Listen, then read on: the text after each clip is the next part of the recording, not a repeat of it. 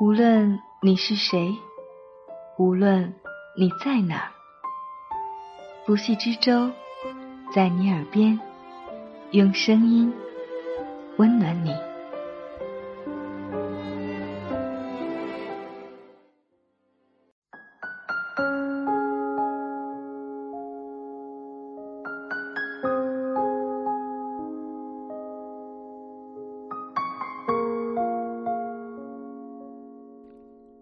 你好吗？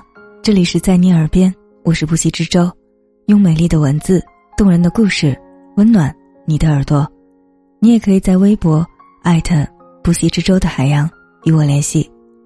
这一期节目我们要同大家分享的文字来自松风，余生太快，学会释怀。都说人生苦短，一生不过三万个日夜。都说余生太快，一个人还没年轻，就老了。在这有限的时间里，我们却经常觉得不快乐。但是，当你学会了释怀，整个世界会对你温柔以待。释怀是一种解脱。很多人的一生都在无休止的比较中度过。小时候，我们跟别人比成绩。长大后，我们跟别人比财富；到老了，还不忘跟别人比地位。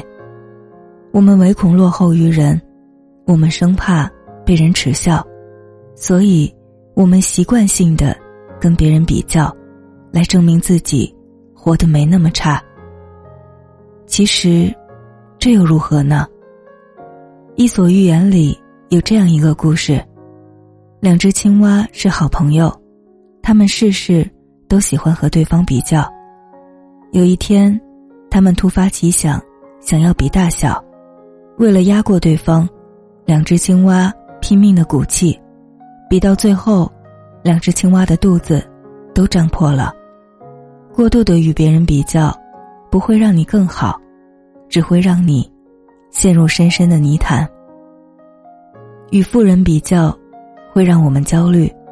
与穷人比较，会让我们自满；与朋友比较，会伤了和气；与敌人比较，容易伤了自己。世界是自己的，其他人都是配角。与其盯着别人，不如审视自己，学会释怀，给心灵真正的解脱。陶渊明有言：“不戚戚于贫贱，不汲汲于富贵。”穷也好，富也罢，广厦千间，夜眠仅需六尺；家财万贯，日事不过三餐。世间万物，没有最好的，只有最适合自己的。攀比源自内心的贫乏，释怀，却来自灵魂的丰盈。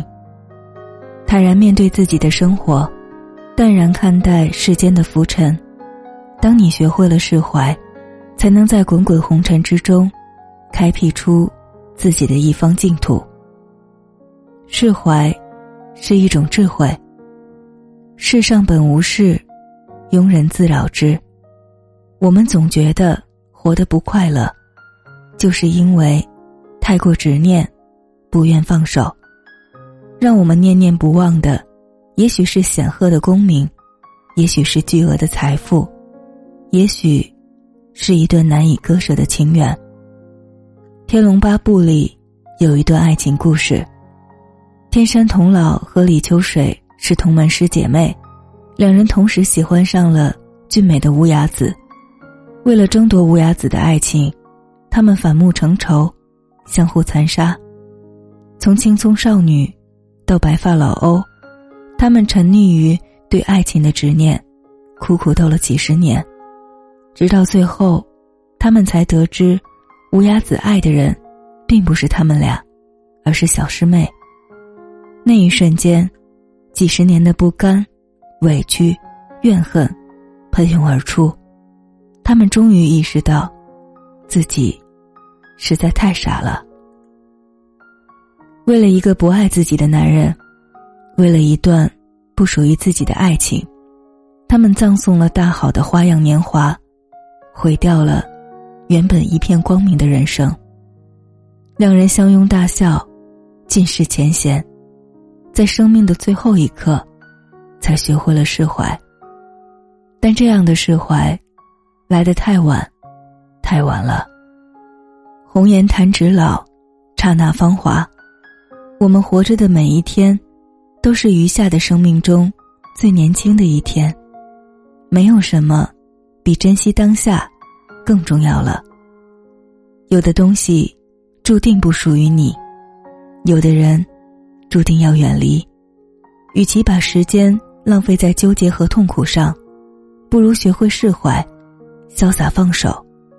你的眼前，才会豁然开朗。一念放下，万般自在。释怀，不仅是放过别人，更是放过自己。释怀是一种幸福。有人说，鱼的记忆只有七秒，七秒之后，他会忘掉所有烦恼，看到一个全新的世界。有时觉得这样也好，记住太多东西，计较太多事情。反而不会快乐。苏东坡才华横溢，有宰相之才，却在新旧两党的夹缝中，一路从天子脚下贬到荒蛮之地。别人都痛不欲生，苏东坡却早已释怀。一贬黄州，他笑了笑：“长江绕郭知鱼美，好竹连山绝笋香。”二贬惠州，他笑容不改。日啖荔枝三百颗，不辞常作岭南人。三贬儋州，他愈发气定神闲。他年谁作余地志？